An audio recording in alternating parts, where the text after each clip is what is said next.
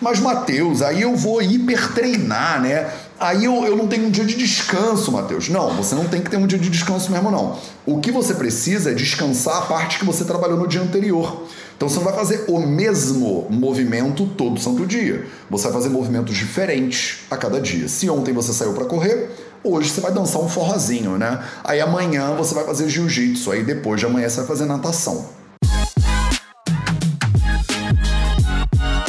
Você quer ter mais saúde? Gente, não tem segredo é trabalho, disciplina e perseverança todo santo dia. Esse é o Projeto 0800. Hoje a gente vai. Estamos ao vivo? Estamos. Hoje a gente vai falar sobre o pilar do movimento, né? Que vocês às vezes chamam de atividade física, né? E eu aqui no sistema dos quatro pilares da saúde chamo de pilar do movimento e eu vou responder mil perguntas sobre movimento que vocês mandaram para mim nas caixinhas dos stories. Eu fiz duas caixinhas de stories recentemente sobre pilar do movimento. E sem brincadeira, literalmente eu recebi 140 perguntas de vocês. 140 contadas, tá? E hoje não foram, não foram mil exatamente, né? Foram 140. E hoje eu vou tentar responder o máximo possível dessas perguntas aqui para vocês dentro de um espaço razoável de tempo. Salve, salve família Vida Veda, projeto 0800 no ar. Eu vou começar divulgando esse troço aqui porque a gente está atrasado. O que, que aconteceu hoje, sem muitas delongas, né? Projeto zero. A gente ia fazer um 0800 sobre é, o agosto dourado e amamentação e tal e tal. Só que é, a nossa convidada, que é uma pediatra, ela teve uma emergência. Então ela cancelou, teve que cancelar com a gente tipo dois minutos atrás. E aí eu peguei o tema do 0800 de amanhã, né, que seria sobre os mil perguntas amanhã, e botei hoje. Então a gente vai falar hoje sobre movimento. O pilar do movimento é um dos quatro pilares da saúde, né? Como eu chamo, alimentação, movimento, sono e silêncio, né? Então a gente tem quatro pilares da saúde. Um deles é o pilar do movimento. Por acaso, na semana passada, eu voltei a treinar é, triatlon, né? Treinar direitinho, né? Eu tava saindo para correr, tava fazendo umas coisas, mas eu não tava treinando, treinando, sabe? E aí agora eu voltei a treinar. E sem brincadeira, eu competi no Ironman do Rio de Janeiro 70.3 em 2019. Desde então, eu tô andando de bicicleta aqui ou ali, eu saio para dar uma corrida e tal, mas não tô treinando sério, sabe, de verdade. E aí eu decidi semana passada que eu ia voltar a treinar, porque eu tô com vontade de voltar a ter metas, né, de movimento e tal. E aí voltei a treinar. E nesse espírito de voltar a treinar, eu comecei a postar mais sobre movimento. Quer dizer, ontem eu saí para fazer uma pedalada mais longa, me ferrei, inclusive, me ferrei, tô quase um ano sem pedalar direito. E aí fiz 34 quilômetros, muita subida, e aí as minha pernas, minhas pernas, coitadas, pediram arrego, né? Então eu tô começando o treino. Daqui a um ano vai estar tá legal, daqui a um ano vai estar tá bom, né? Então, é, começando, voltando a treinar, é, eu fui, né, tô falando para vocês sobre o treino, né, contando lá nos stories do Instagram como é que tá rolando, e aí abri umas caixinhas e vocês mandaram 140 perguntas sobre o movimento que eu vou tentar é, explicar para vocês hoje. E no final eu tenho um anúncio, um aviso importantíssimo, inclusive, para fazer, tá? Importantíssimo para fazer. Beleza, então vamos que vamos. Então eu tô com tipo perguntas de vocês sobre o pilar do movimento. Só para você ter uma noção, cada quadradinho desse é uma pergunta, tá? Cada, olha isso. Cada quadradinho desse é uma pergunta que vocês me mandaram nos stories do Instagram. Então vamos começar começando. Vamos começar começando. Primeira pergunta, Matheus, quanto de movimento eu preciso fazer por dia? Bia Garcia.organiza me perguntou. Tem várias perguntas, né? Que é, tem várias perguntas que vocês fizeram são parecidas, então eu não vou responder né, as 140, porque tem várias que são a mesma, mas eu vou responder toda, assim, quase todas que vocês me fizeram. Então, primeiro, quanto de movimento por dia? eu recomendo pelo menos 30 minutos de movimento todo santo dia. Ah, Matheus, eu faço duas vezes por semana de academia. Serve? É melhor do que zero, mas o bom é todo santo dia, no mínimo 30 minutos.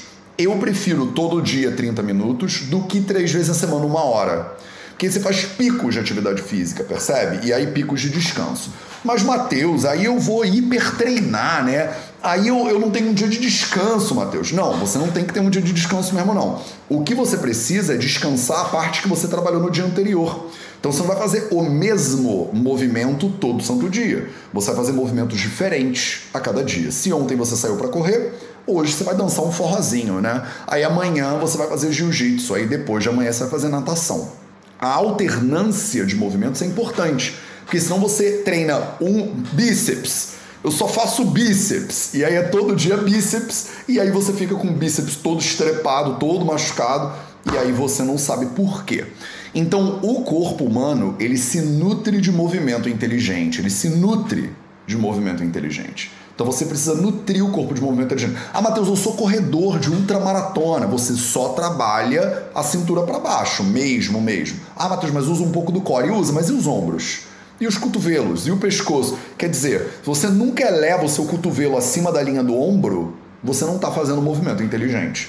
Então, ah, mas eu faço yoga, então vai fazer com um pouquinho de capoeira. Ah, mas eu faço tai chi chuan, vai fazer um pouquinho de natação. Não custa, entendeu? Se você é faixa preta de alguma coisa, se você é terceiro nível, mas eu, eu sou série número 3 do Ashtanga, né? Yoga, Patabi Joyce me passou, né? O, o, chapéu dele, eu agora sou a, a, a herança do Patabi Joyce no planeta Terra. Então, vai fazer capoeira um pouquinho, porque não custa, entendeu? São padrões de movimento que você nunca vai visitar dentro da sua série de Ashtanga. Tem padrões de movimento de ginástica olímpica que você não vai fazer se você fizer jiu-jitsu e você faz jiu-jitsu, você é faixa preta, quinto dan, faixa é, é, vermelha do jiu-jitsu, tem coisa de karatê que você nunca vai fazer, vale a pena, entendeu? Vale a pena, vale a pena nutrir o corpo de movimento inteligente. Quais são os dois critérios fundamentais que eu aplico, né, para falar, para chamar o movimento de inteligente, né, minimamente? Primeira coisa, suor. Suor. Então é bom dar uma suadinha, né? É bom dar uma suadinha. Eu postei no Twitter isso é, recentemente. Se você ainda não me segue no Twitter, entra lá, é arroba Vida Veda, né? Tem os dois, tem o Twitter do Vida Veda, que é arroba Vida Veda underline, e tem o Twitter do Matheus, que é arroba Vida Veda. Então não tem como você fugir da gente, né? Então você me segue lá no Twitter, que eu sempre tô, todo dia agora eu posto alguma coisa no Twitter para botar um pouco de positividade nessa rede social, que Deus me livre, né? O que, que é o Twitter? Então a gente vai lá, né? Vai lá nas trevas e tenta colocar um pouquinho de carinho, né? No, no meio do negócio. Então as pessoas já falaram, Matheus, você vai entrar pro Twitter, você sabe o que, que é o Twitter? Eu falei, sei eu sei o que é o Twitter, então vamos lá. Então, primeiro pré-requisito para o movimento é você dar uma suadinha. Ah, Matheus, e se eu andar com o meu cachorro, conta? Normalmente não conta, entendeu? Dar uma passeada com seu cachorro não conta, justamente porque você não tá batendo o coração. O que, que, que, que, é a transpiração, né? A transpiração é uma ferramenta do corpo para regular a sua temperatura corporal. As pessoas que dizem, ah, Matheus, mas eu não suo nunca. Então você ou procura um bom profissional de saúde para entender se as suas glândulas sudoríparas não estão funcionando, tem algumas doenças, né, autoimunes, Sjogren e tal, de repente, sei lá, que não estou falando que você tem nenhuma doença autoimune, mas se você não tem glândulas sudoríparas é complicado. Então as suas glândulas sudoríparas, elas fazem suor quando a temperatura do corpo se eleva muito. Pessoas que têm o corpo a temperatura corporal muito fria, né? Pessoas que têm a tendência a ter o vata um pouco mais agravado, têm dificuldade mesmo de esquentar. Quando você esquentar, vai ter uma tendência de você transpirar. Se eu botar você numa sauna, será que você não sua um pouquinho? Entendeu? Então o suor é importante. Né? Dependendo do lugar onde você mora, talvez você não veja o suor. Então, por exemplo, o pessoal que mora em Brasília, né, dando o exemplo aqui do Brasil, é muito seco. Então, a transpiração ela é formada e ela já evapora para o ambiente. Então, a pessoa ela não, não sente o suor, entendeu? E eu não quero que você, eu não estou falando suor para dizer assim que você tem que espremer uma camisa no final da atividade física e aí fazer uma poça no chão, não é isso. Mas se eu botar um guardanapo na tua testa, o guardanapo sai seco igual, significa que você não está transpirando nada. A gente precisa dar uma olhada nisso aí. Segundo pré-requisito fundamental para você dizer que você está fazendo movimento, você precisa se divertir. Você precisa se divertir. Então, diversão é suor é número um, diversão é número dois. Diversão é fundamental para você dizer que você está fazendo movimento tá? Se você faz academia e você odeia com personal que você detesta, porque você tem que botar aquela roupa lá, aquela lycra, e aí você tem que tirar foto na selfie no espelho, você não gosta. Tem gente que gosta. Eu, por exemplo, adoro academia. Tem gente que não gosta de academia. Eu vou pra academia Eu boto lá o meu fone, fico escutando livro, amarradaço, né? eu adoro aquele negócio. Aí eu pego o peso mais pesado que tem, aí me estrepo inteiro, eu me divirto com a academia. Tem gente que odeia. Se você odeia academia, não faz. Não faz, a vida é ó a vida. A vida é muito curta para você ficar fazendo coisas que você odeia né, na sua vida. Então não faz. Mas tem que ter suor tem que ter diversão. Tem gente que vem para mim na, na clínica e fala assim: Matheus, eu não faço atividade física porque eu odeio. Aí eu falo: o que, que você odeia? Aquela coisa de botar aquela roupa, ir pra academia, meu personal, não sei o que lá. Eu falo: tá, mas e salsa, por exemplo? Não, salsa eu adoro. Salsa, porra, salsa se eu puder eu danço salsa todo dia. Então, salsa conta, gente. Salsa conta, tá? Então faz salsa, não tem problema. Ah, a pessoa acha que a atividade física é malhar, e não é não é puxar ferro a atividade física. Atividade física é suor e movimento, suor e diversão, entendeu? Suor e diversão é atividade física. Mateus, pode transar? Pode, transar é atividade física. Você não tá suando? Tá. Você não tá se divertindo? Idealmente tá. Então é. Vyayama é o nome, né? Conta. Então sexo conta, né? Mas, não, mas tem que variar a atividade física. Você vai fazer capoeira num dia, yoga no outro, vai transar no outro. Então vai lá, você move o seu corpo, dá uma suada, sente prazer, sente que é divertido, tá contando. Beleza? Mateus, quais são a underline carruagem? Me perguntou. Mateus, quais são os horários? mais adequados. Os horários mais adequados são os horários que são mais adequados para você, né? Não adianta eu falar, ah, o horário mais adequado para você fazer atividade física é 9 horas da manhã. Aí você fala, não, 9 da manhã eu tô trabalhando, então não vou fazer nunca. Aí eu falo, que horas que tu poderia fazer? Ah, eu poderia fazer 7 e meia da noite, então vai tá? Qual é o problema? Essa é outra pergunta que várias pessoas fizeram. Mateus, qual o problema? Né? Eu posso fazer atividade física à noite? Depende. Depende de quê? Se a atividade física vai bagunçar o teu sono. Depende disso, tá? Se você treina de noite e você perde o sono, é porque agravou muito vata, né? É na linguagem ayurvédica. Você está com vata um pouquinho agravado. Se você faz atividade física de noite, você perde o sono é porque você provavelmente está com vata gravada e você não deveria fazer. Qual é o horário recomendado pelos samhitas, né, Ayurveda, pelos textos sagrados milenares do Ayurveda para fazer atividade física? De manhã, tá? O melhor horário para fazer atividade física é de manhã, tá? Mas se você fizer de noite, eu não vou ficar chateado com você. Eu, se eu puder, eu faço de manhã e de noite tá? Mas é porque eu amo me mexer. Eu acho a coisa mais gostosa do mundo sair para dar uma pedalada, depois dar uma corrida, depois fazer um yoga de manhã e depois fazer jiu-jitsu. Se puder, você passa um muay thai também. Eu amo me mover. Eu, de repente, não sou uma referência boa para você, mas eu amo. Se eu ficar dois dias, três dias sem fazer uma atividade física mais interessante, eu sinto, meu corpo sente, meu humor muda, a, a minha dinâmica física ela muda. Eu sinto no meu corpo, eu sinto nos no, no, meus músculos, entendeu? Maria Santeiro me pergunta, Matheus, yoga conta? É claro que conta. É claro que conta. Aí ela fala: quanto tempo, Matheus? Já respondi. Ou é melhor musculação ou corrida? É melhor yoga, musculação e corrida. É melhor tudo, tá? Yoga conta? É claro que conta, né, meus amores? Quais são os dois pré-requisitos para atividade física? Para movimento, suor e diversão. Matheus, eu gosto de fazer rata. Faz rata. Não, mas eu só gosto de vinhaça. Beleza. Não, mas eu gosto mesmo é de ashtanga. Ótimo. Mas e se eu for fazer hot yoga? Tudo bem, você gosta? Você se sente divertido? Então vai lá. Eu acho meio desconfortável. Chega uma hora que eu estou todo pingando, escorregando no chão. Mas eu já, já fiz várias aulas, tá? Então faz o que você acha que é divertido, tá? Bruna Nastigal me pergunta: que esportes são realizados por você? Ah, perguntou para mim. São alternados? Você pratica natação também, eu digo com frequência? Então, Bruna, o que, que eu tô fazendo hoje, tá? Porque eu mudo muito minhas atividades físicas. Hoje eu faço yoga de manhã. Cláudia Hinders falou: yoga não sua. Cláudia Hinders, deixa eu, te, deixa eu te mostrar uma coisa. Pessoas que estão aqui, mais de 270 só no Instagram, tá? São mais, com as 500 pessoas que estão aqui na live agora. Yoga sua, me diz aí nos comentários se yoga sua. A Katia Gondi já tá dizendo, yoga sua sim. Yoga sua, depende de como você faz. Depende da velocidade, depende da intensidade. Yoga sua, não me venha dizer que eu. Porque até musculação não sua, dependendo. Aí, ó. Fala aí nos comentários, galera. Yoga sua, me diz aí. Tem gente que vai dizer que não sua, é porque você tá fazendo devagar. Você tá fazendo devagar, tá fazendo fraquinho, tá? Então faz mais forte. Laura Oliveira. Então, o que, que eu faço? Desculpa, já estava pulando. A Bruna me perguntou. Eu faço yoga de manhã. Então, todo dia de manhã eu começo com meia horinha de yoga. Meia horinha de yoga e eu suo, tá? E eu suo. Mas é porque eu faço um yoga mais animado, né? Eu faço um yoga mais animadinho, mas eu suo.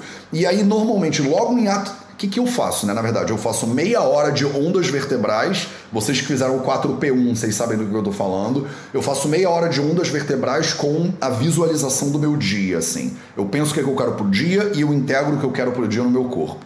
Depois 30 minutos de yoga. Depois eu tenho uma hora e meia de treino de calistenia, é, de triatlon. Eu alterno piscina, né, natação, corrida e bicicleta e calistenia. Muita gente me perguntou, Matheus, o que, que é calistenia? Né? Calistenia é um tipo de é, movimento, padrão de movimento físico que você, você faz é, hipertrofia, né, exercício, só que sem peso externo, só usando o peso do corpo.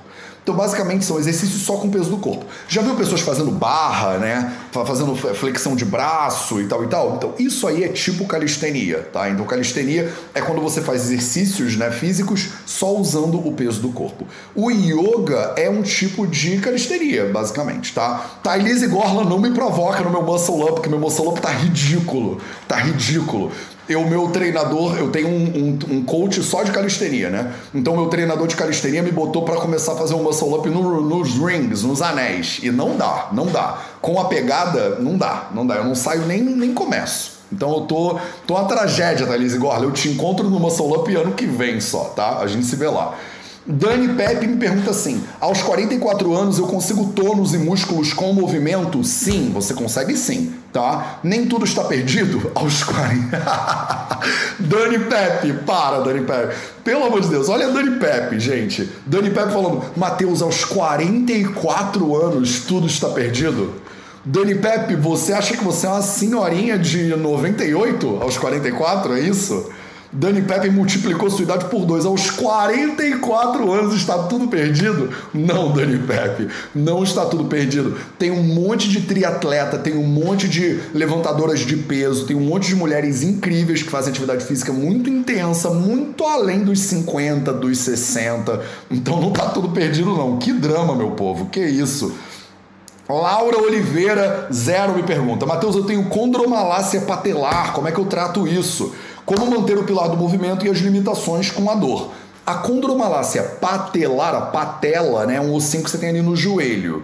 Como é que você mantém o movimento se você não pode usar o joelho? Você usa o resto do seu corpo inteiro, tá? Se o corpo fosse só o joelho, né, esquece, aí seria complicado, mas você vai fazer movimento com o corpo todo, né? Você só não vai usar o joelho. E aí o que, que você vai fazer com a condromalácia patelar? Você vai procurar um bom profissional de saúde um bom profissional de saúde, tá? Um bom osteopata, seja lá o profissional que você vai atrás, e aí você vai fazer um treinamento específico para tratamento do teu caso. Tá, do teu caso. É a Geisa. Matheus e eu, né? Eu tô morta então. E a Gisele, eu tô com 42, Matheus. Eu ainda tô, tô começando a vida. É isso, gente, ajuda. Dani Pepe, meu amor, você tá no auge da parada. Você tá só começando, entendeu? Com 44 anos. Dil Guimarães diz assim: É, Dil Guimarães, tenho 55, eu faço yoga, treino calistenia, nado no mar, eu danço. Tá vendo? Olha a Dil aí, solando na live, entendeu? Então é isso. Nem tudo está perdido se for só começar com 40. Não, meu povo, não tá tudo perdido nunca. Só tá tudo perdido em um momento, é quando você morrer, tá tudo perdido, tá? Até dois dias antes, um dia antes de você morrer, você ainda tem esperança tá? Então não vem com essa. Você vai abandonar a vida, você vai viver até os 100 anos de idade com 44, você lá acabou. Me leva a vida, chega. não, você vai estar com 99 um dia antes de morrer você vai estar falando: vem vida, pode vir, pode vir que eu encaro, entendeu? Não quero essa atitude de vocês. Você está com 93, só acaba quando termina, tá? Essa prova aqui que a gente chama de vida só acaba quando termina. Não desiste no meio da parada, não. Nem no início, nem no meio, nem no fim. Então vamos até o finalzinho. Dois segundos antes, eu quero você pegando a vida pelo braço e falando assim: vambora, vida, vambora. É, é só isso é o mínimo, tá? Nutri Dani Ferreira pergunta: Matheus, qual é a importância do treino de força e de você ter uma boa massa muscular? A importância é a sua vida inteira, essa é a importância. Tá entendendo? O, o, tecido muscular é um dos sete tecidos principais né, que mantém, que sustentam o corpo. Na visão do Ayurveda, a gente chama os tecidos de dhatus. Né? Em sânscrito, a palavra né, músculo, é, é, é, ela é parte dos datos, né? E a palavra dato significa, a palavra músculo, a palavra dato significa aquilo que sustenta. Então, os músculos fazem o quê? Né? Eles sustentam o bom funcionamento do seu corpo. Só isso. Qual a importância de eu fazer um treino de força, de eu ter uma boa massa muscular? A importância é que a massa muscular ela sustenta o seu corpo inteiro. Ela é que faz todo o movimento que você vai. Eu faço bastante. Todo o movimento que você faz depende da sua musculatura. A, o, a, boa conexão entre os seus ossos, tudo isso depende de uma boa massa muscular. Não significa que você tem que puxar ferro, tá? Mas significa que você tem que nutrir o seu corpo de movimento inteligente. Jeane Berger me pergunta: fazer atividade física até o limite ou parar antes? Depende do que você chama de limite. Tá? O limite de verdade é quando você ia romper o seu músculo ou quando você ia desmaiar de, tanto, de correr tanto. O limite, a gente, por exemplo, que corre, né? Eu, eu corri a maratona de Nova York, por exemplo, né? Para quem é maratonista, qual é o limite da corrida? É quando você chega no ponto que você, a gente fala que você bate na parede. Em inglês eles falam hit the wall. Quando você bate na parede, você vê o, corredor, ele perde os sentidos e ele capota e cai no chão.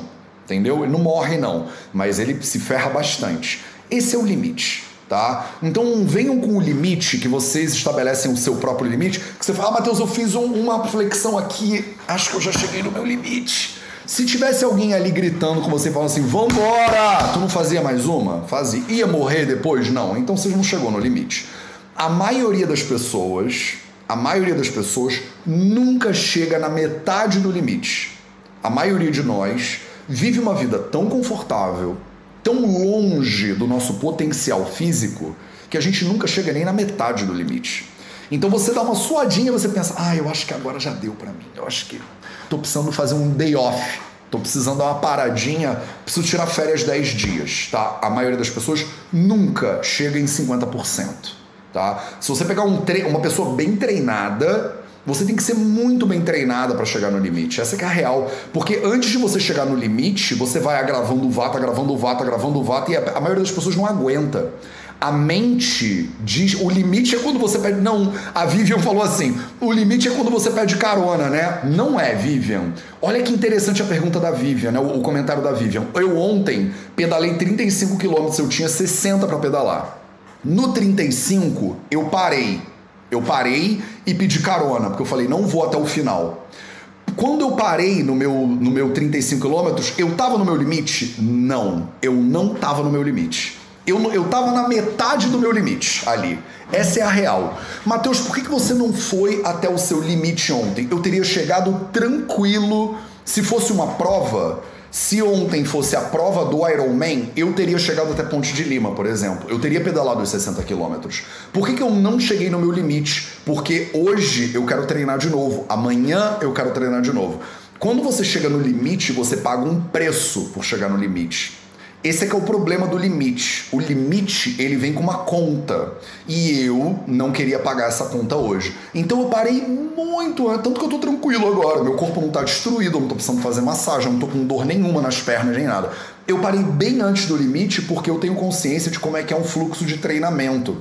Se você tá treinando, por exemplo, triatlon, e você sempre vai até o limite, você não vai muito longe. Porque você se machuca. Você vai começar a se machucar o tempo inteiro. Então, a, a ciência, por exemplo, de correr uma maratona, a ciência de você fazer um triatlon é você ir até os seus 50% de capacidade e esperar o corpo ir ganhando estamina, o corpo ganhando resistência. O meu limite de ontem não era 35 quilômetros, mas o meu 50% de ontem foi 35 quilômetros. Então eu só faço até metade da minha capacidade e aí agora eu deixo meu corpo se regenerar. Hoje, de novo, amanhã de novo, depois de amanhã de novo, e aí eu vou vendo meu corpo ficando mais forte, mais forte, mais forte. Dava para eu ter ido até o limite? Se alguém tivesse ontem posto uma arma na minha cabeça e falado assim: ou você continua ou acabou, eu teria ido até o final sem nem beber mais água. entendeu? O limite é aquilo, entendeu? O limite é assim: se o teu filho depende de que você faça isso, você não faria? Você faria. Aquela força que você encontra para levantar um carro quando tem alguém embaixo do carro, isso aí é o limite. Tá entendendo? É que a maioria de nós é preguiçoso pra caramba. A gente foi criado assim para ir com calma, não testar, não faz muito. E aí quando você passa 20 anos não fazendo atividade física, aí você quer ser atleta de final de semana, você se machuca inteiro. Aí a pessoa fica com o quadril ferrado, com o joelho machucado, com o ombro estrepado. Tá entendendo? É porque a pessoa não sabe ir aumentando, né, os 50% dela aos pouquinhos. Eu vou aumentando meus 50% aos poucos. Sabe qual é também o equilíbrio que você tem que aprender a alcançar, vocês que gostam muito de fazer atividade física? É o, é o equilíbrio entre não ter medo de começar com não ter medo de falhar. Esse equilíbrio ele é complicado para a maioria das pessoas. Não ter medo de começar, tem muita gente que tem medo de começar porque já sabe que vai ser difícil, que vai demorar um ano, que a pessoa vai. Ela queria correr 5 km, mas ela não vai conseguir. Nos primeiros dias vai ser uma tragédia, ela vai correr um minuto só e vai ter que parar. Então ela não vai conseguir, não vai conseguir, não vai conseguir, não vai conseguir. Aí ela nem começa. É aquela coisa bem infantil do tipo assim, eu nem eu não queria mesmo. Ninguém me chamou para jogar bola, mas eu não queria mesmo, sabe? Eu não vou correr uma maratona, mas eu não queria mesmo. É mais fácil desistir antes de tentar do que fracassar. Eu não tenho medo de começar, mas eu também não tenho medo de fracassar. Nenhum. Eu adoro, inclusive, fracassar. Então, ontem, por exemplo, eu falei, eu vou pedalando até Ponte de Lima. Eu vou pedalar 60 quilômetros hoje. Quando deu 35, eu cheguei no limite que eu tinha posto para mim mesmo, não foi o limite, foi o meu limite de 50%, e eu falei, tá bom já. E aí eu boto, eu divido isso com vocês no Instagram, percebe? Eu falo assim, fala galera, cheguei na metade da parada e pedi arrego. Liguei pra Paty pra ela me vir resgatar. Eu poderia ter ficado com vergonha, não poderia? Falar assim, meu, meu público, eles têm que achar que eu sou o super-homem e tal e tal. Eu não vou dizer para todo mundo que eu falhei, mas eu não acho que isso é saudável. Eu acho que você precisa não ter medo de começar e você precisa não ter medo de falhar. Porque você só, só falha quem está tentando, percebe? Eu acho que essa frase ela é, ela é comum, né? Só falha quem tenta. Você não ter medo de tentar para não dizer, ah, eu vou. E não ter medo de quando falhar, você fala assim: olha, falhei. 2019, eu competi no Ironman do Rio de Janeiro, por exemplo, eu não cheguei até o final. Eu falhei. Eu não consegui, por dois minutos, eu não cheguei a tempo de fechar a bicicleta. Mas aí qual é a minha sensação com isso? A minha sensação é: eu não consegui em 2019 2022 que me aguarde, entendeu? Era para ser 2020, mas eu não consegui por causa da pandemia. E 2021 de novo, tá tudo lotado. 2022 que me aguarde, entendeu? Quatro anos depois. Mas tá entendendo a mentalidade da resiliência? Eu penso assim: daqui a quatro anos eu vou fazer essa parada de novo. E se eu falhar de novo, eu volto em 25. E se eu falhar de novo, eu volto em 26. Porque não é um jogo de ego, não é um jogo de eu dizer para você que eu sou incrível. É um jogo de compartilhar com você, porque a gente é uma comunidade, eu tô compartilhando com você a, o fracasso e a vitória. E quando eu fracasso e quando você fracassa, a gente tá junto, tá ligado? A gente tá junto, a gente fala, olha, faz parte, não conseguir faz parte, mas vai, começa pelo menos.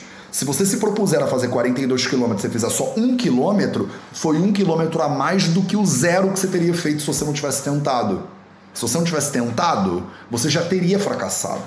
E aí, quando você se coloca para fracassar, você coloca sua pele em jogo, né? Em inglês eles falam skin in the game, né? Você bota a pele em jogo, né? Quando você bota a sua pele em jogo, você começa a treinar o seu corpo e mais ainda, você começa a treinar a sua mente. Porque a mente é que te para. Já reparou quando você faz treino com personal, que o personal ele pede para você pagar 10? Paga 10. Aí você faz o 10, aí no 10 ele fala assim: "Faz só mais um, só mais um". E você faz o mais um. E quando você treina sozinha ou sozinho? Quando você treina sozinha, você tem que pagar 10 e você paga 9. Aí você fala assim: "Opa, cheguei a 9". 9 tá bom, né? Então não, não tá bom, você fracassou com 9. E é bom saber que você fracassou com 9, você respeita, mas você perdeu a possibilidade de cumprir o que você tinha se delimitado porque não tinha alguém ali te estimulando. Então, tá, olha como é complexo né, o negócio do pilar do movimento. Você determina uma meta para você alcançar, com o apoio da comunidade é capaz de você ir muito mais longe do que você teria ido. Esse muito mais longe, onde você ia cair dura no chão, é o limite 100%. O limite 50% é o que é recomendado, né, nos samhitas pelo menos Mas você, se deixar, você não vai nem até os 50%. Você para no 10%. Você faz ali, ah, fiz um, já tô sentindo o abdômen já durinho. Um, um, um tá bom, tá bom, tá bom. Então é bom ter a comunidade, o personal, às vezes, o treinador, o coach, seja lá o nome dele, te apoiando, porque senão você sozinho às vezes não se estimula. Agora, quando você chega num nível de treinamento, por exemplo, que eu faço hoje em dia, eu me estimulo a mim mesmo, né? Eu vou, né, comigo mesmo. Se eu tivesse num clube de ciclismo ontem, eu teria ido mais longe, não tenho dúvida nenhuma. Porque o grupo ia falar, vambora, e aí eu teria ido, entendeu? É isso. Respondi e fui além, né? Ju Esteves me diz: Matheus, eu trabalho em pé e eu caminho 7 km por dia. Quanto mais exercício preciso diário? Você precisa o resto do corpo. Ju. A Ju trabalha de pé e ela caminha 7 km por dia. O que mais que ela precisa? Ela precisa mexer o resto do corpo inteiro. Porque ela está só mexendo as pernas, né, basicamente. Então, Ju, você precisa, por exemplo, botar uma yoguinha aí no meio dessa, dessa jornada. Você precisa botar um pouco de atividade para cima, né? Você precisa mexer os braços. De repente, você precisa fazer movimento mais circular, mais rotação, né? Você precisa botar uma, uma, uma dança, por exemplo. Vai dançar um forró duas vezes na semana. Ou vai fazer uma capoeira. O gingado da capoeira, você tá todo se torcendo. Olha que maravilha. Iglesia Jewelry, Patrícia Iglesia me pergunta: há dias em que o corpo fala, ela botou entre aspas aqui, fala que não quer movimento. Não deveríamos respeitar? Patrícia, como é que o corpo fala que ele não quer movimento? É, é preguiça? Isso, será?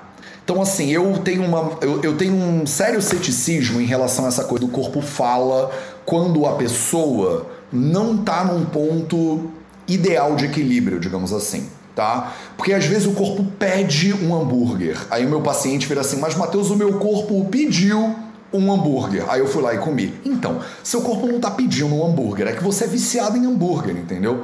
O meu corpo me pediu para eu cheirar cocaína. Não é que seu corpo pediu, é que você é viciado em cocaína ou viciado em cocaína. Então, a gente tem que tomar cuidado porque às vezes o corpo pede, mas esse pedido ele vem de um lugar de doença, ele vem de um lugar de vício, ele vem de um lugar, no caso do movimento, de preguiça.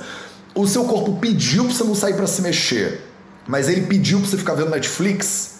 Será que é o corpo que está pedindo ou será que é a mente que quer você paradinha? Normalmente, quando o corpo pede para você não fazer atividade física, é porque tem algum motivo. Eu, por exemplo, pedalei ontem 35 quilômetros. Hoje eu não vou pedalar mais 25 quilômetros. O meu corpo ele não está pedindo bicicleta, mas ele está pedindo natação. Olha que legal. Eu daria uma, eu pagaria um dinheiro para entrar numa piscina e nadar uma horinha hoje, que é o que eu acho que eu vou fazer mais tarde, inclusive. Eu tô ligando para a piscina aqui do Vitória para ver se eu consigo ir lá é, dar uma nadada mais tarde. Mas tá entendendo, Patrícia? A questão é assim: quando você tem uma, uma ferra, tem ferramentas interessantes de movimento, você, quando o corpo está cansado de um padrão, ele pede outro padrão. Percebe? Eu, eu pedalei, né? Mas a minha namorada, que é uma deusa maravilhosa, né? Uma coisa que eu tenho um tesão incrível nela. Aí ela, ela, ela tá com vontade, ela tá com tesão, por exemplo. Ela fala, Matheus, estou com tesão. Eu falo, desculpa, mas o meu corpo hoje ele está pedindo um dia de folga de movimento. Não tá, né, Pati? Não tá. Então toma cuidado com a mente, porque e se você tivesse com tesão, será que você encararia o movimento? Talvez você encarasse, né? Então toma cuidado, porque às vezes esse pedido aí de você ficar quietinha é preguiça mesmo. É preguiça mesmo. E se você tivesse um arsenal interessante, estou usando uma, um campo semântico meio bélico aqui hoje, mas se você tivesse é, é, ferramentas interessantes de movimento, talvez seu corpo não pedisse para você dançar forró, mas pedisse para você fazer yoga. Não pedisse yoga, mas pedisse natação. Não pedisse natação, mas pedisse corrida. Não pedisse corrida, mas pedisse musculação ou calistenia, por exemplo. Percebe? Tudo depende do, do, do, do, do vocabulário que você tem à sua disposição. Se você tem um bom vocabulário à sua disposição, o corpo ele abre mão de um padrão de movimento para fazer outro. Você está cansada de força, aí você faz mobilidade. Você está cansada de mobilidade, aí você faz alongamento, por exemplo. Percebe? São padrões de movimento diversificados. Então essa diversidade, ela é uma boa cura para quando o corpo não quer fazer aquela coisa que você está fazendo todo dia. Ah, Matheus, eu faço yoga todo dia, eu tô cansada de yoga. Então vai fazer outra coisa, não é que vai fazer nada, entendeu? Vai fazer outra coisa. Se eu fizer exercício à noite e dormir bem, tem problema? Não. Ana Azevedo MK me perguntou. Aninha Crisel, Matheus, precisa ser treino forte cinco vezes por semana ou pode ser alternado? Pode ser alternado. Funciona duas vezes e caminhada três vezes? Funciona qualquer coisa, Aninha. Aninha.crisel, né? Funciona qualquer coisa desde que você faça, tá? É melhor fazer do que não fazer nada. Mas é melhor fazer todo dia, tá? Alimentação pré-treino, pergunta Luan, Luana V. Maia. Alimentação pré-treino, mesmo que seja uma tâmara e pós-treino, são indicadas? Treino de uma hora? Depende, Luana, do, do que, que você vai treinar uma hora. Eu vou fazer yoga durante uma hora. Preciso comer antes e depois? Eu não preciso. Mateus, você vai correr durante uma hora. Você come antes? Não preciso comer antes dependendo do treino que eu vou fazer, eu levo três tâmaras no meu bolso. Se for um treino de corrida, tá um dia esquisito, ou tô me sentindo meio hipoglicêmico, vamos que vamos. Via de regra, eu não preciso, mas se você precisar, manda brasa. Se você está na dúvida do que comer antes e depois de um treino, procura uma boa profissional de nutrição para te orientar. Eu não sou nutricionista. Nath51 pergunta: além de exercícios físicos, faxinar a casa como conta, conta com movimento? Quais são os dois critérios para movimento? Primeiro, dar uma suada, segundo, ser divertido. Você dá uma suada faxinando a casa? Dou. Você acha divertido? Acho. Então conta. Movimento é não ficar sentado? Não, não é isso. Movimento é você ter diversão enquanto você sua. Vanessa Tony Mello pergunta: movimento na infância. Qual é o tempo ideal para cada fase? Não tem tempo ideal. Criança tem que brincar. Quantas vezes, quantas quiser. Durante quanto tempo, quanto aguentar, tá? Não existe mais brincar de correr, nem nas escolas, mas devia existir. Vamos mudar as escolas. Vamos revolucionar as escolas então. Porque tá ruim, né? As crianças precisam de movimento. E olha que lindo, né? A criança. A criança não compra. Ah, eu, mãe, eu quero correr. Então, filho, vamos comprar um tênis especial, Nimbus 14, supinado para sua pisada. Não. A criança ela vai de chinelo, ela corre quatro horas, ela volta suada nojenta, ela come um negócio, sai e vai correr de novo né? É isso que é criança. Aí o adulto fica cheio de ladainha, não faz nada, treina 20 minutos e acha que devia ganhar né, uma medalha de ouro nas Olimpíadas de Tóquio. A gente é muito lento, a gente ficou um bicho lento depois que a gente envelhece. Criança, eles estão muito mais perto da verdade do que a gente. Já falei isso em outras lives aqui. Manuel Neto Potti me pergunta: por que fazer exercício físico nos deixa tão bem pelo resto do dia? Porque o seu corpo ama esse negócio, Manuel. O seu corpo ama esse negócio, então ele libera uma série de hormônios que são a base de opioide, né? Então, você tem hormônios que são, já ouviu falar de morfina?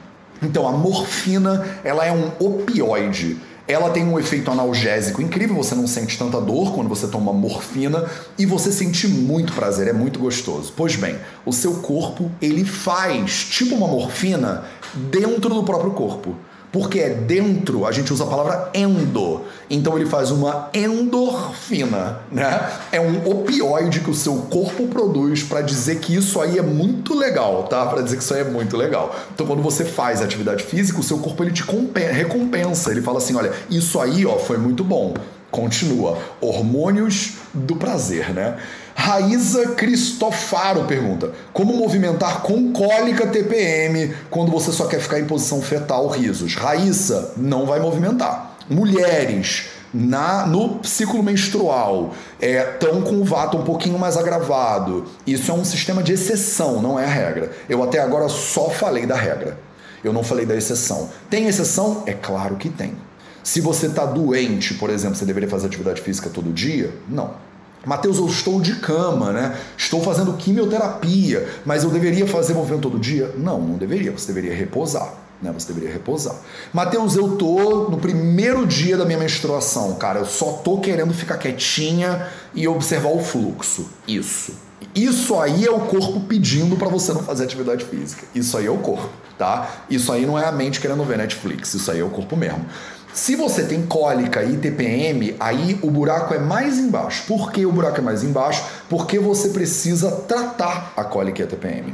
O corpo feminino não é obrigado a ter cólica e TPM, tá? Não é natural, não é o normal do corpo feminino sofrer todo mês um pouquinho. Eu acho que a nossa sociedade viaj... errou, né? E criou esse mito de que se você for mulher, você está fadado ao sofrimento eterno, né? Sofrimento eterno. Não sei se o patriarcado tem alguma coisa a ver com isso, provavelmente tem, né? Então a gente inventou esse negócio aí de que a menopausa é um horror, né? A TPM ela tem que existir, toda mulher tem que ter cólica, porque menstruar é igual a sofrimento e não precisa ser. Então vale a pena, tem mulheres ginecologistas incríveis aqui no Instagram, no YouTube, criando conteúdo para vocês. Recomendo vocês seguirem. Inclusive, hoje eu ia receber uma ginecologista incrível. A gente vai remarcar para uma outra oportunidade. Segue lá a doutora Lídia Myung. Segue lá, enfim, tem um monte. Segue lá o Ginecologia Emocional, por exemplo, da Karime. Ela não é gineco, mas ela fala muito sobre gineco, arroba ginecologia emocional. Se você está querendo entender um pouco mais. Segue lá o Ginecologia Natural da Bel Said, por exemplo vai procurar perfis de mulheres sensacionais que falam sobre o poder né, do ciclo menstrual e o teu poder como mulher, né, que eu infelizmente não posso falar disso desse lugar, né?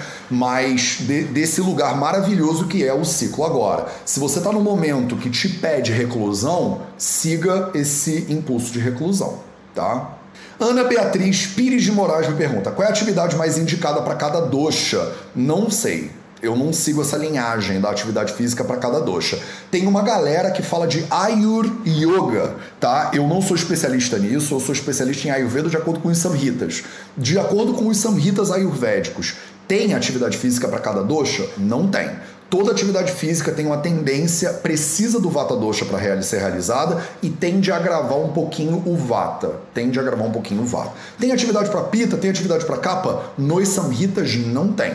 Agora, tem um pessoal sensacional por aí que fala de Ayur Yoga, que é, um outro, é uma outra coisa que eu não entendo muito bem, não sou especialista nisso, e que você pode procurar, né? Tem profissionais incríveis por aí. Já inclusive fiz lives com mais de um deles aqui no, é, no nosso perfil. Você encontra, né? Atividade. Com, com quem que foi? É... Ai, me fugiu o nome agora do perfil. É que eu tô com Karime agora na cabeça e não vou conseguir lembrar. Aruna, a gente fez uma live sobre yoga para aliviar os doshas é, recentemente aqui no, no Instagram e tá no YouTube também, tá? Não me fugiu agora o nome. Se vocês lembrarem, bota aí nos comentários, por favor, que vocês também me ajudam com essas coisas, tá? É... Adriana Guima Lima pergunta: para o momento de movimento diário, tem um tempo de duração recomendado? Já falei 30 minutos, no mínimo, mínimo, mínimo. Márcia de Luca, por exemplo, a gente falou, né? A Mariana Martinez me lembra que é. Eu já fiz duas lives com a Marcinha de Luca e ela fala sobre essa parada do Ayur Yoga, do movimento para os doxas e tal, tá?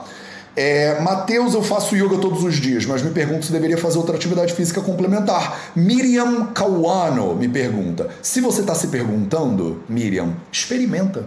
Não custa nada.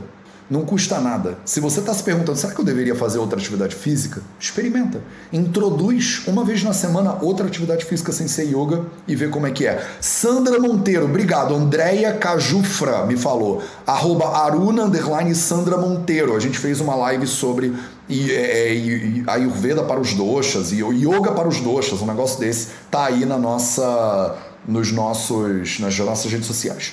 Lucas Pizzolo de Carvalho pergunta: se há necessidade em ajustar, adequar a atividade em estações do ano distintas? Ah, há sim. É, de acordo com o Ritucharya né, do Ayurveda, no verão indiano, que é muito quente, muito seco, você nem deveria fazer atividade física. Você nem deveria fazer atividade física. Quer dizer, você que é Brahmani não deveria fazer atividade física. Você que é da casta dos sacerdotes, né? É, é porque tinha essa divisão né, social antigamente. Então, você que é kshatriya, você que é guerreiro, né? Você não vai parar. Imagina que você é um guerreiro e aí no verão você não pode guerrear. Aí o inimigo invade, você fala: desculpa, inimigo, estamos no verão, não vale invadir no verão. Não dá, né? Então você vai lutar no verão também, tá? Então, sim, no inverno a força do corpo fica mais maior, no verão a força do corpo fica menor né? Adana Kala e Visarga Kala, a gente chama, né, em sânscrito isso. Então você precisa entender quando é Adana Kala e quando é Visarga Kala, quando você está mais forte, quando você está mais fraco e ajustar o seu movimento de acordo. Ariana Jambeiro me pergunta: Oi, Matheus, tem um horário mais adequado? Já respondi. Joyful Nectar pergunta: Ah, Joyful Nectar, adorei esse nome. Me pergunta: natação é mais recomendado para algum doce específico? Não, não é, tá? Mas os vatas da vida, que são mais ressecados, mais nananã, adoram a natação. É, qual é o melhor exercício para vata? Não tem essa parada, tá? Melhor exercício para vata, tá? O vata ele vai fazer exercício dependendo das necessidades dele, dependendo da época do ano, dependendo do horário do dia, dependendo da idade dele. O vata de 20 anos de idade e o vata de 60 anos de idade são pessoas totalmente diferentes, tá? Eu não gosto de chamar pessoas pelo dosha. Você é vata, eu sou pita. Eu não faço isso, tá? Esse não é o tipo de ayurveda que eu ensino aqui no Vida Veda, mas tem uma galera que ensina esse tipo de ayurveda por aí. Não falo, não, não acho que tem nada de errado vai lá aprender esse negócio com quem entende disso melhor. Eu não acho que você é o Vata, eu acho que você é você. Eu acho que você é muito mais do que só um, um doxazinho aí. Eu acho que tem uma complexidade, inclusive, muito mais linda do que chamar a pessoa de pita, né? Mariângela Malta pergunta: movimenta para todo mundo? É, Mariângela Malta, todo mundo que é saudável. Movimento é para todo mundo que é saudável. É para bebês de 3 meses de idade? Não. É para pessoas que estão no leito do hospital? Não. É para, entendeu? Não é para todo mundo, todo mundo, mas é todo mundo saudável. Mate... É, Pati Macedo, Matheus, parabéns. O importante é começar, é isso aí. Ah, é porque eu, tava, eu fiz esses stories, né? Desculpa, gente, que eu tô lendo ao mesmo tempo. Yara pergunta: atividade física atrapalha ou ajuda o Agni? Ajuda o Agni, via de regra. Atividade física ajuda o Agni via de regra. Pode atrapalhar o Agni? Pode. Se você faz muita atividade física e ela agrava muito o Vata, o Vata pode perturbar o Agni, a sua capacidade digestiva, tá? É o Agni que a gente chama em sânscrito. Alguma recomendação diferente para gestantes? Sim, flags p tem sim, mas depende da gestante. Então consulte o seu obstetra para você saber quais são as recomendações para o seu caso específico, tá? Dependendo dos seus, do, do, das suas predisposições, se você é uma gestante diabética hipertensa, isso é uma coisa diferente. Gestantes saudáveis, façam. Eu recomendo muito yoga para gestantes pilates para gestantes, para preparar o corpo. Então, as recomendações que são diferentes que eu faço para gestante é: você agora, como você está gestante, você vai preparar o corpo para o parto.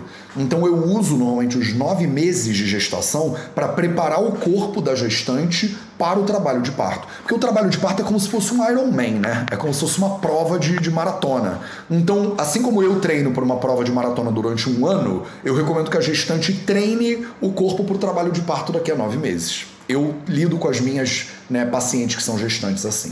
Carla Riffel me pergunta: movimente-se devagar e sempre no seu tempo, todos os dias, com preguiça não para nunca, Harion. É isso, Carla Riffel, não era pergunta, era só um comentário.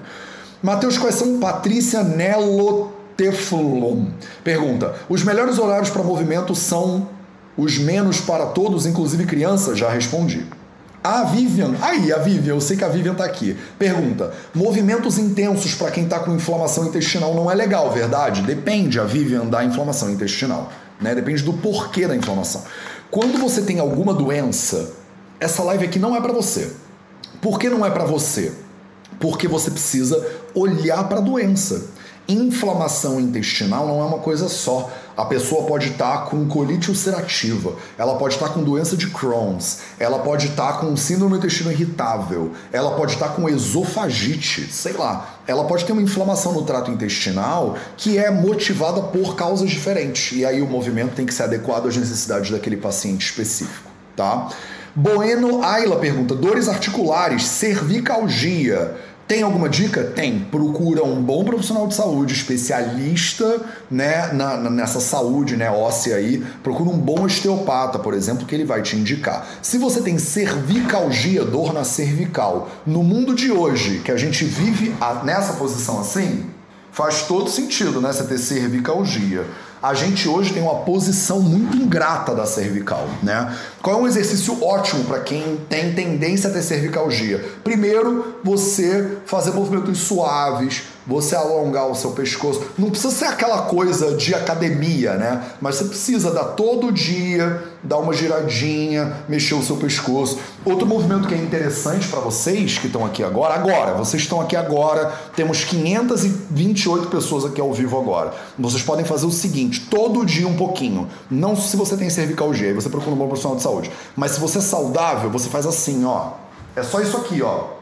É só encaixar o queixo E aí você dá umas encaixadinhas no seu queixo, porque vocês têm a tendência, quando você usa muito computador, televisão, não sei o quê, de levar a cabeça na direção do objeto que você quer alcançar. É muito comum, eu vejo muita gente por aí pegando o celular na mão, que isso aqui o celular, pegando o celular na mão e fazendo assim, ó não tem por que você chegar a sua cabeça perto do celular. É mais fácil você chegar o celular perto da cabeça. Ou é mais fácil você né, botar óculos. Porque se você está precisando fazer isso, é porque né, você está com algum problema aí de. Né, problema de vista. Não é assim que a gente fala? Então, toma cuidado, porque vocês muitas vezes, também quando está comendo, a pessoa está comendo, aí ela corta a comida, ela levanta a comida, ela faz assim, ó ela mete o pescoção lá para frente, senão é uma girafa.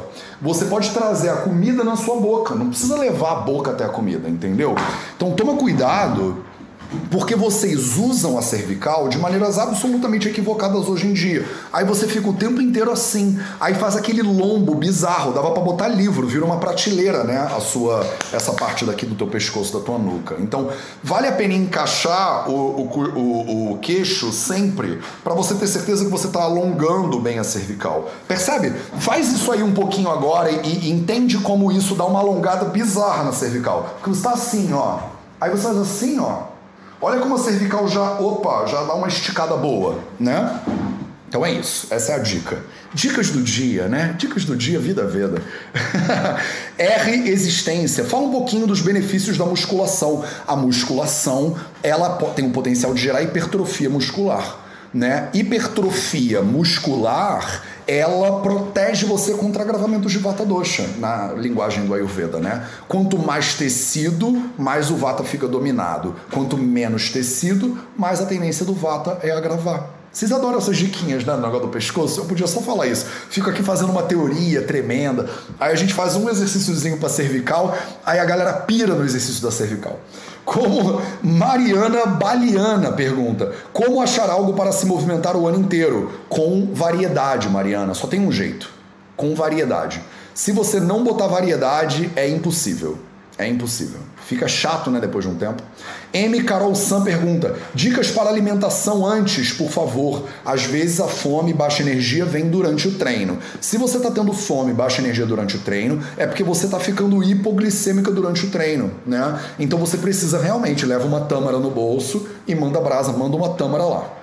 Eu faço isso quando eu estou correndo, por exemplo, longas distâncias. É que eu já não corro longas distâncias já tem um tempinho. Mas quando eu faço treino de longa distância, eu como a cada meia hora, por exemplo, eu mando uma tâmara, tá? Em treinos de corrida mais longa. Movimento para a pessoa mais vata, entre aspas. Sempre acelerei para cansar essa energia. Só alimentei o vata, né? Ana Luísa Caselato me pergunta: se você está com vata desequilibrado, você tem que tomar cuidado com padrões de movimento mais aeróbicos. E os padrões de movimento que são melhores para o vata gravado são padrões de movimento que geram tecido muscular, por exemplo, calistenia, musculação, yoga mais pesado, pilates, essas coisas, né? Então, se a pessoa tem a tendência a ter o vata mais agravado, padrões de movimento que crescem os tecidos são os mais indicados. Nádia Vendruscolo me pergunta: pela manhã é o melhor horário? Já falei, é. Ana Carol FC Moraes pergunta: Adoro minha rotina da semana com atividade física, mas no fim de semana não consegui colocar. Final de semana é mais fácil fazer atividade física, na verdade, porque você tem mais tempo, você não tem trabalho, você não tem horário, é só uma questão de botar. É só botar a atividade física no final de semana, porque depois você não vai querer parar mais, entendeu? É difícil começar. Tudo é difícil começar. É, preste atenção, vocês me perguntaram muito isso. Tudo é difícil começar, mas depois que você começa, é fácil de continuar. A gente chama isso de energia de ativação, né? Essa coisa da inércia, né? A energia, de, o atrito da inércia. Tem um carro parado, você tira o freio de mão do carro. Tenta empurrar um carro que está parado. Bota um carro que estava parado em movimento para você ver como é fácil. É muito difícil, não é? E depois que o carro está em movimento, não é fácil? É fácil. Então você chama uma galera para empurrar o carro. Quando o carro está em movimento, você fala: Valeu, galera, pode deixar que agora eu vou. Aí você vai. Movimento é a mesma coisa. Para você sair do, da inércia é muito difícil. Mas uma vez que você saiu, para continuar é mais suave. Quando você vê aquela pessoa maluca correndo 6 horas da manhã, 5 e meia da manhã na praia, você fala: Quem é esse louco? Quando você começa a correr, você acha um horror. Aí depois de alguns meses, você fala: se eu parar de correr agora, eu não imagino a minha vida se eu parasse de correr e tal e tal. Não, não é assim? É assim sim. Matheus, tenho muita dificuldade de começar. Paula Stal, tô louca para te dar umas dicas de corrida. Paula Stal, vamos sair para correr junto algum dia, Paula Stal. Eu, eu gosto de dicas de corrida da galera que tá correndo junto comigo, então vamos nessa. Paula Stal, inclusive, me perguntou como é que tava o meu colete, né? Que eu tenho um colete de 10 quilos que eu tava usando para caminhar. E eu suspendi o uso do colete, né? Ele começou a dar problema no meu joelho, aí eu recuperei o joelho, agora eu tô zero bala. Agora eu tô zero bala. Mas foi, foi um mêsinho, vai, de recuperação do joelho e aí agora o meu joelho já tá 100%. Mas eu tava usando, né, meu, meu pé chato, né, com o meu joelho hiperestendido, é, a Paulo Stal tava me dando dicas, né? E eu faço corrida descalço, né? Então eu tô treinando há 10 anos e o meu, meu tênis de corrida ele não tem suporte, né? Ele não tem nada. Então é isso. Matheus, Oli, Olive, Olived Food. Ah, de Uruguai. É, pode fazer triatlon com alimentação vegana sem suplementos industriais? Pode. Eu fiz o Ironman, por exemplo, do Rio de Janeiro, não completei ele, mas com alimentação vegana, à base de tâmara, aveia e um bando de coisa. Eu fiz um vídeo, inclusive, tá no YouTube do Vida Veda, sobre a minha alimentação durante o treino e durante o Ironman. Tá lá no YouTube. Tá? E, gente, já passamos da hora um monte. O que é calistenia? Já expliquei. Muita gente perguntou o que é calistenia. Eu trabalho no computador, como é que posso mudar as posições? Nick Barros me pergunta. Como ajudar no movimento? Levanta Basicamente, levanta. Você trabalha no computador? Levanta. Se você ficar de pé, você vai ver. Você vai estar no meio do dia já dando uma rebolada, dando uma olhada para o lado para o outro, espreguiçando mais o corpo. Outra coisa que é muito comum é espreguiça. Bota um alarme a cada meia hora para e dá uma e dá uma daquela espreguiçada de, da manhã, sabe? Que você fala, Deus me livre, o que estava acontecendo aqui? Olha, eu agora estava precisando dessa alongadinha. Ai, gente, convido você a dar uma espreguiçada agora, inclusive. Você, vocês 500 que estão aí, 500 que estão aí, dá uma espreguiçada agora para você ver se seu corpo não estava precisando. Toda vez que você espreguiçar e você sentir essa coisa gostosinha do espreguiçar, é porque estava precisando. Era o seu corpo já estava com fome de, de movimento, percebe? Mesmo um pouquinho de movimento. Um monte de gente perguntando o que é calistenia, um monte de pergunta que eu já respondi, já passamos da hora. Mateus, por onde. Rosana Mambi me pergunta: por onde eu começo se eu não faço nada? Começa por qualquer coisa. Quando você está em zero, quando você está em zero, tudo é o jeito de começar. Mas, Matheus, eu posso começar caminhando cinco minutos? Pode. Posso começar me inscrevendo numa aula de Krav Maga? Pode, pode. Não importa. Como você quiser começar, você começa. Esse é o jeito mais importante de começar. Beleza? Então tá. Então deixa eu fazer o aviso de hoje para vocês. A gente tá a gente vai fazer um treinamento 100% gratuito, que, que é o treinamento dos quatro pilares da saúde. Você já deve ter participado disso, talvez, se você está aqui com a gente há muito tempo, tá? Se você estiver aqui com a gente há muito tempo, você já é, participou de um treinamento, de um T4P, de um treinamento dos quatro pilares. O treinamento dos quatro pilares vai ser no dia 11 de setembro. Então é daqui a 12 dias, vai? Daqui a uns 12 dias. E o treinamento dos quatro pilares, esse agora, o, tre o, o, o treino dele, o tema dele vai ser como viver sem dor oito ferramentas para melhorar a sua qualidade de vida. A gente vai ter uma semana dos quatro pilares da saúde, do dia 6 até o dia 10. Vão ter eventos aqui no Projeto 0800, vai ser tudo gratuito para vocês. Projeto 0800, todo dia um Projeto 0800 com um tema sobre dor. Então a gente vai falar sobre dor todo dia no Projeto 0800. E no final de semana, no dia 11 de setembro, tem um treinamento de 3 horas que eu vou dar certificado, ele é 100% online, 100% gratuito, que o tema dele vai ser como viver, como viver sem dor com base nos quatro pilares da saúde. Então vai ser uma semana inteira falando de dor. Você que sofre de enxaqueca, você que tem dor de cólica, você que tem dor física, você que tem dor mental, você que sofre, né? Essa parada é para você é online e é gratuito também. Eu vou botar o link para vocês na nossa bio. É vidaveda.org barra treinamento traço quatro pilares, que não é um bom link, tá? Para minha equipe, porque o link bom para isso aqui é T4P. A gente vai botar esse link para funcionar também daqui a pouquinho, mas eu acho que ele ainda não está funcionando. vidaveda.org barra T4P não, ainda não está de pé o link que deveria ser. Então tem um link que é o treinamento quatro pilares. Eu vou botar ele aqui no YouTube para vocês agora nos comentários. E vocês que estão no Instagram, eu vou colocar esse link para vocês na bio do Instagram ainda hoje, tá? E a gente vai começar a avisar dele pra caramba. Aí na semana do dia 6, que é semana que vem, né? Semana que vem a gente vai fazer uma semana inteira de Projeto 0800 especiais. Matheus, o que eu preciso fazer? É só vir aqui. É só vir aqui. E no sábado, esse treinamento também vai ser aberto nas redes sociais do Vida Veda. Não vai ser no Instagram, porque eu vou compartilhar minha tela, vai ter slideshow, vai ter um monte de coisa, tá? Matheus, então eu preciso me inscrever? Não precisa se inscrever, mas se você quiser se inscrever, é melhor porque aí você ganha o nosso e-book do treinamento dos quatro pilares, que é gratuito também, tá? Mas é que eu não tenho como entregar esse e-book para você assim, né? Do, toma aí agora, baixa aí, né? Mas se você se inscrever no treinamento, você vai ganhar é, o, é, é, o e-book é como se fosse uma apostila para você participar do treinamento. Tem um monte de coisa, questionários para você preencher, é, tem uma mandala para você fazer, tem um monte de coisa que a gente preparou incríveis para você, de graça, diga-se de passagem. E tá lindo, e tá lindo pra caramba, tá? Então entra lá no. Botei aí o link nos comentários do YouTube, botei aí o link nos comentários também do, Insta, do Facebook. No Instagram a gente vai botar esse link para vocês lá na bio, tá? vidaveda.org barra treinamento traço quatro pilares. Treinamento traço quatro pilares. Vou botar para vocês na bio, beleza? Eu vou avisar disso ao longo da semana inteira. A gente vai fazer ads, a gente vai fazer posts, a gente vai fazer um bando de coisa, tá bom? Eu também amo vocês, Luciana, pessoas assim. Vocês são maravilhosas. E não é generosidade, é porque essa é a missão do Vida Veda, tá? Você fala, você é muito generoso, não é generosidade. A missão do Vida Veda é transformar a saúde das pessoas. então, a gente está aqui para isso, né? A empresa foi criada, é uma empresa social que tem um objetivo muito claro, né? Tem um objetivo muito claro. Então é isso. Um beijo para vocês. Esse foi o nosso 0800 de hoje. Semana que vem a gente começa a Semana dos Quatro Pilares. Vai ser nas redes sociais do Vida Veda, livre, aberto e gratuito para todo mundo, tá bom? Anota só na agenda para você não perder nenhum episódio, você participar ao vivo, poder tirar suas dúvidas. Eu vou trazer convidados. Vai ser um show e vai ser tudo de graça para vocês aqui. Um beijo para você, bom início de semana. A gente se vê de novo amanhã.